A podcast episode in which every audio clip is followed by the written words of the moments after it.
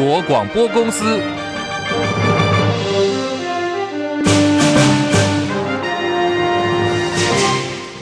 大家好，欢迎收听中广新闻，我是黄丽凤。新闻开始，我们先来关注的是台积电改变了高雄的建厂计划。有媒体报道说，台积电高雄厂将会改成两纳米的制程，从原先的成熟制程要改为更加先进的两纳米制程，让先进制程能够同步在南北推进。借此呢，要应的是 AI 人工智慧的浪潮。根据规划，新竹宝山厂还有高雄厂会在相近的时间内完成无尘室跟整厂的机电工程规划之后呢，是在预定二零二五年的下半年会进行量产。对此，高雄市长陈其迈说，是否会全力配合台积电整体布局调整，也会邀集中央单位进行因应跟调整措施。林先元报道，台积电改变对高雄设厂的原先规划，最新传闻是高雄厂将规划为二奈米先进制程。高雄市长陈其迈受访表示，一切都以台积电的说明为主，高雄市政府全力配合。呃，这个年初的时候，啊，那他们也也啊通知我们说，他们希望说能够把啊制程改成先进制程，那就会牵涉到说后续的这个呃市府跟啊中央要配合的事项，也包括啊这个啊水电等等这些问题，也包括呃这个环差的等等这些事项，这个都有啊充分的啊做过沟通。啊，市政府就全力的配合，那我们也邀集中央单位做过一些啊、这个应应啊跟调整，这个部分没有问题。陈其迈说明，台积电改变高雄设厂计划，牵动的是水电以及环评差异的问题。中广记者林宪元高雄报道。老牌企业大同遭到跨海追债，有一百三十一亿元。大同在今天也公告了收到委任律师通知，大陆福建省高级人民法院民事判决结果。大同旗下的中华印广百慕达必须向中国华印科技支付业绩补偿款，人民币三十点二九亿元，换算台币有一百三十一亿元。而同列被告的大同中华印管必须就这个业绩补偿款来承担连带的清偿责任。大同说。我们不是当事人，也不是保证人，会就此提起上诉。他说，大同的财务跟营运不会受到影响。可是利空消息影响，看到了大同今天的股价被打入跌停，已经来到了四十八点九零元。民进党总统参选副总统赖清德下个月即将出访友邦巴拉圭。现在政坛关注的是，除了他会参加巴拉圭准总统贝尼亚的就职典礼之外，是否赖清德会过境美国？对此，总统府说会在稍后下午两点钟举行记者会，就赖清德的出访行程来进行说明。巴拉圭总统贝尼亚刚刚结束在台湾五天的访台行程，他预定呢是在五个礼拜之后会就任，正式开展五年的。总统任期。为期两天，由日本战略研究论坛所举办的台海危机兵棋推演在东京举行。这是台美日三国兵推首度在日本举行，也是日本去年十二月制定了国家安全保障战略等安保三文件之后，日本首次非官方的台海兵推。好，这次兵推的重点是两岸冲突，台湾有事的时候应该如何应应？内容就包括有二零二七年共军对于台日发动网络攻击、散播假讯及武力犯台，还有钓鱼台列屿，有中共的渔民登岛等等，着重的是中共对台封锁跟大规模的进攻情境。在过程当中，美军如何进行支援，还有协助日本要进行撤侨。这场兵推今天闭幕了，在会后的记者会当中，扮演日本防卫大臣、国防部长一角的众议员木原忍被媒体问到说，台美日什么时候才可能成立安保对话机制的问题，他的回答是：美国。跟日本有同盟关系，现在呢，最大的问题是日本跟台湾之间的关系，台美日缺乏对话机制，备受关注。环团提出怒吼，这是行政院环保署即将在八月二十二号升格为环境部，传闻是内定现任署长张子静升任为环境部长。立委陈嘉华跟守护外木山行动小组的召集人王醒之等环团今天表示，全国已经有超过七十五个公民团体列举事实，联署要求张子静下台。环境破坏王张子静下台！环境！环境破坏王张子静下台。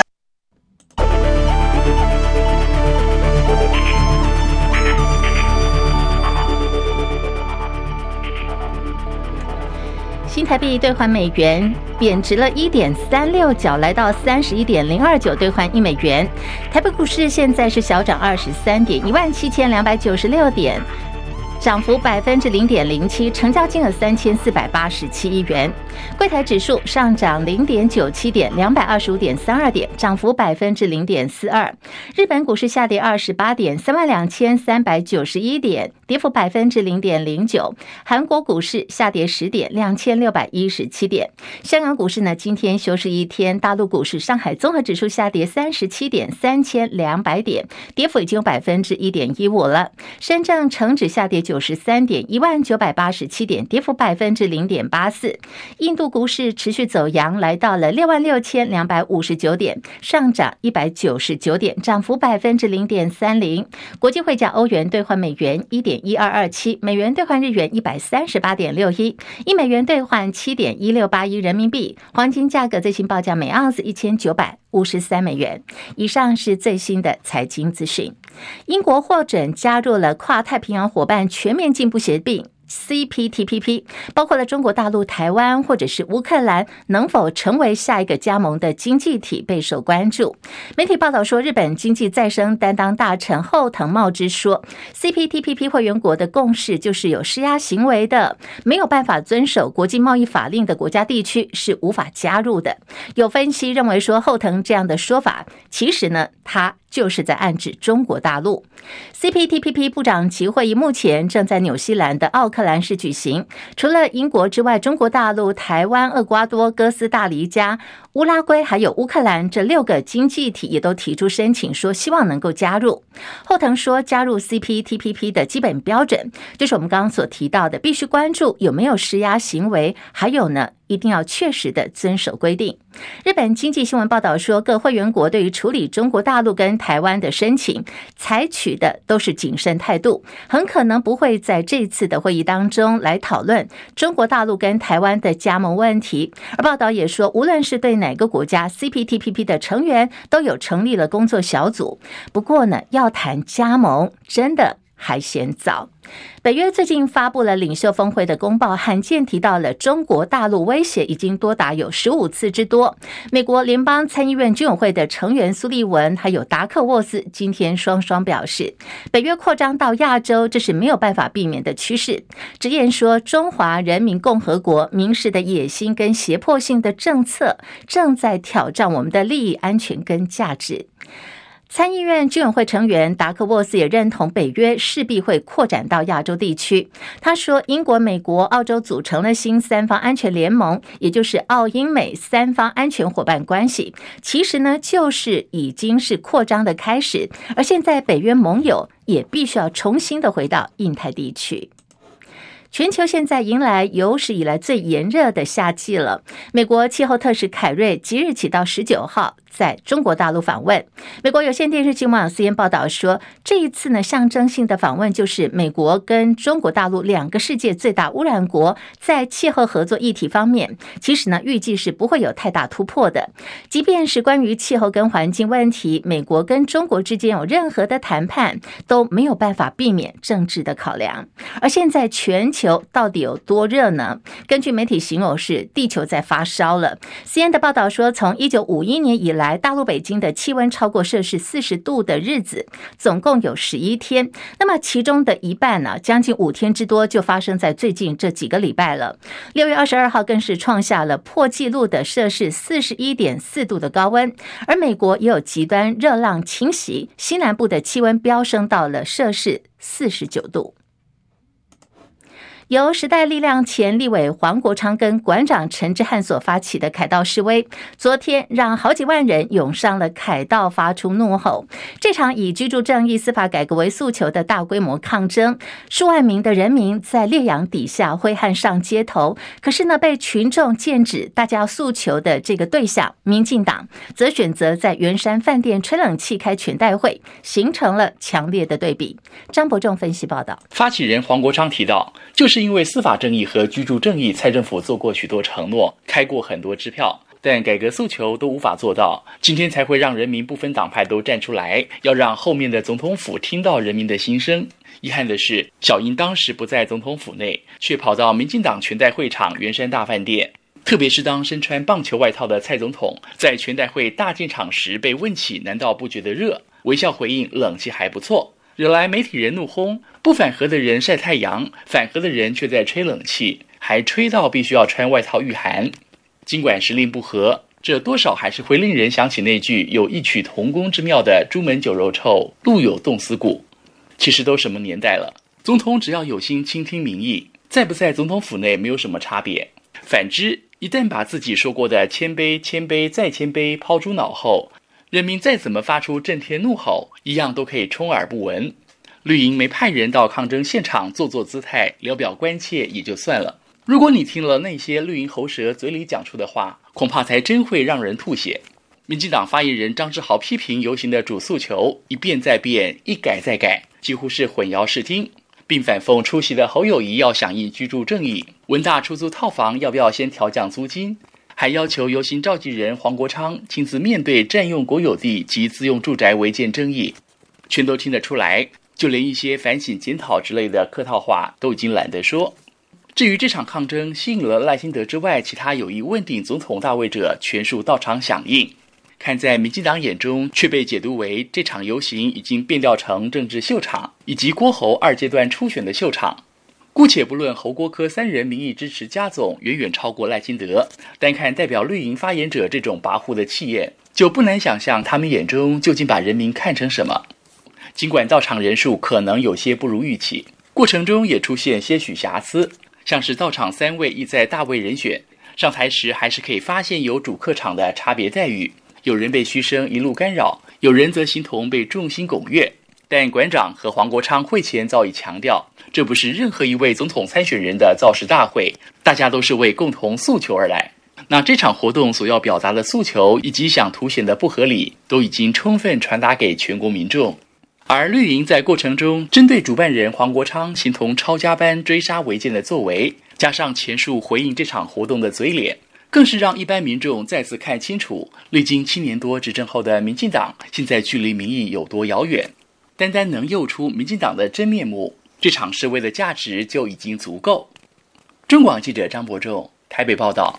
好，这一场昨天下午在凯达格兰大道所举行的一个公平正义救台湾的游行当中，好，大家都有看到了，包括鸿海集团创办人郭台铭，还有国民党的总统参选侯友谊。民众党参选柯文哲三个人是接连上台致辞的，可是台下的群众对于三人的致辞内容反应哦，大家都有不同的表达方式。比如说在侯友谊方面，他上台致辞的时候可能讲太长了，超过了十分钟哦，所以台下的群众就对他比道赞，还有嘘声伺候。今天早上媒体问了侯友谊说：“那你对于群众对你比道赞，你想法看法怎么样呢？”侯友谊说：“他是坦然面对的，同时也说对于柯文哲支持者，他都。”都会给予尊重。这两天刚好有马英九基金会所请来的大陆学生正在台湾进行访台跟交流的行程。对于昨天七一六凯道集会游行抗议活动，陆生到底怎么看？有没有特别的反馈跟感触呢？马英九基金会执行长萧巨曾说，陆生有看到相关新闻了。他们的回应就是，他们感受到台湾特殊的活力跟民主。这个呢，就是邀请大陆学生来到台湾交流最重要的目的，让大陆学生来认识。台湾从基层到民主的点点滴滴，同时呢，也证明民进党说这次大陆学生来台湾的交流行程是统战，完完全全根本跟事实不相符。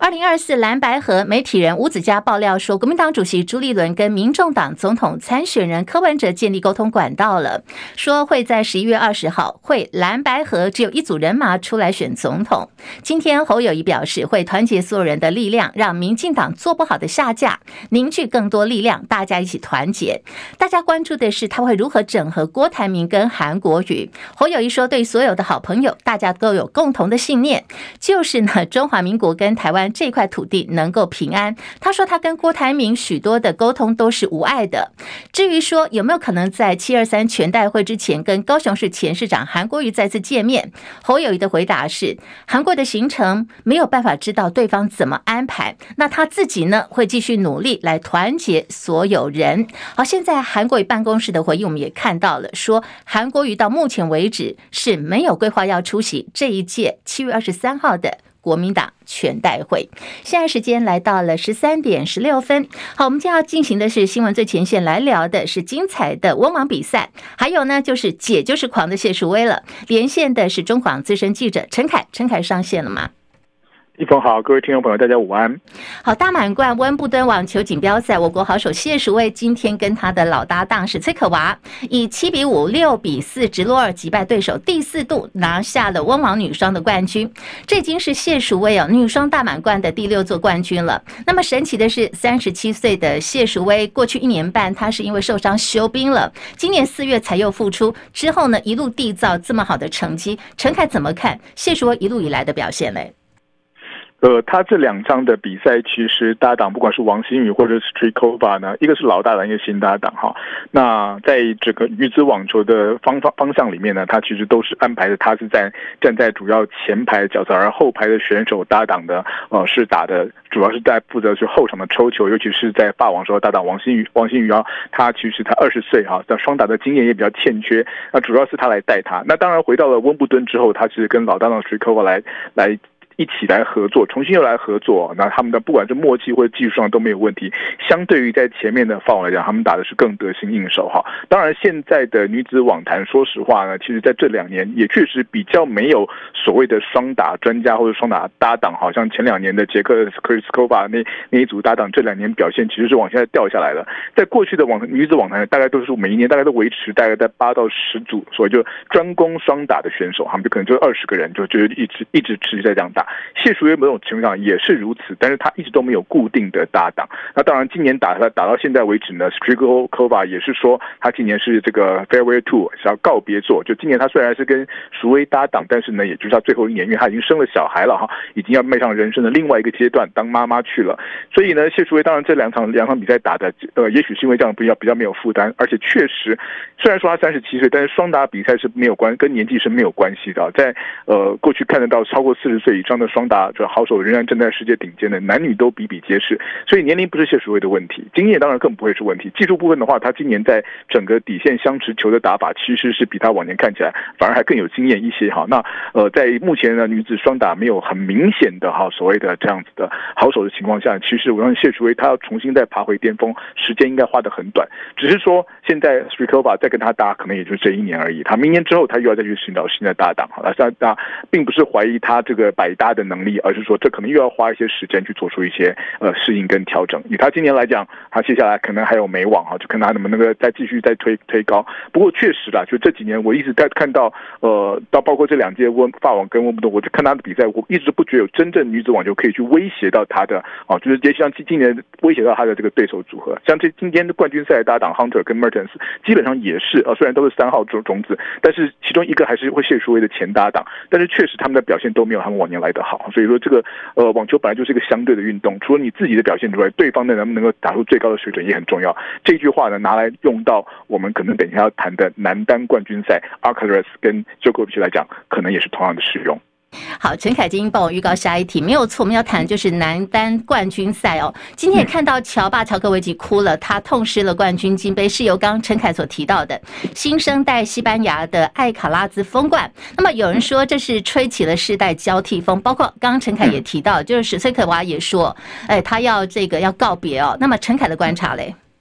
呃，其实所谓的世代交替哈，在这两年 f e d e r 跟 Nadal 接连的呃退休，哎，还有这个长期受伤之后，其实已经开始了哈，这已经开始。那么当然，刚提到说所谓的未来带来了好几年，然后来了好几代的未来。那现在终于我们第一次真正看到了一位不是四巨头、不是三巨头的选手啊，能够打败他们在大满贯的舞台上第一次。决赛打败他们哈。前面就要看他们，前面都是可能呃靠着有谁不打啦拿到冠军啊，谁受伤啦拿到冠军，就只有这样。那这次是两名选手都是保持健康的情况，而且完全调整好呃的情况下的对决。当然前呃前一场法网也是如此啊，但是呃 Alcaraz 在法网的比赛打了两盘之后，突然的抽筋啊，让这个比赛有点虎头蛇尾啊，让 Jokovic 又过了一关，又收集了第二十三次大满贯之后，大家喜欢说啊，Alcaraz 是不是他的体能条件有问题？不过我们在看到到了相隔了不到两个月之后，就看到他的团队已经完全解决这个状况哈，就是打了四个小时有四十二分钟，快五个小时，基本上没有任何体能的状况问题，而且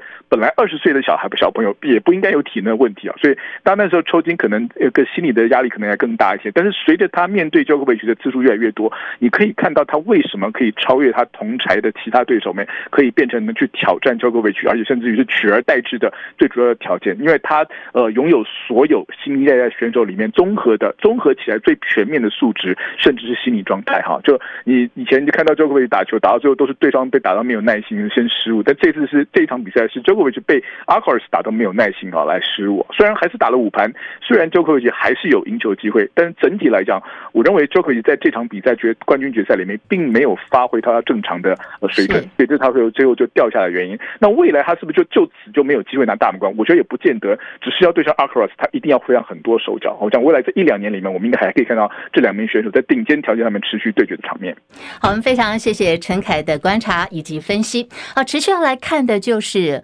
呃，这个无薪假在今天有个最新的数据出来了，这是来自于劳动部所发布最新一期的无薪假实施的人数呢，总共有九千九百一十五人，家数来到了五百七十八家，跟上一期的数字做相比，又增加了七百八十九人，四十七家。劳动部说呢，主要是在制造业方面增加了将近有六百人之多，原因是因为国外的订单减少所导致的。以上新闻由黄丽凤编辑播报。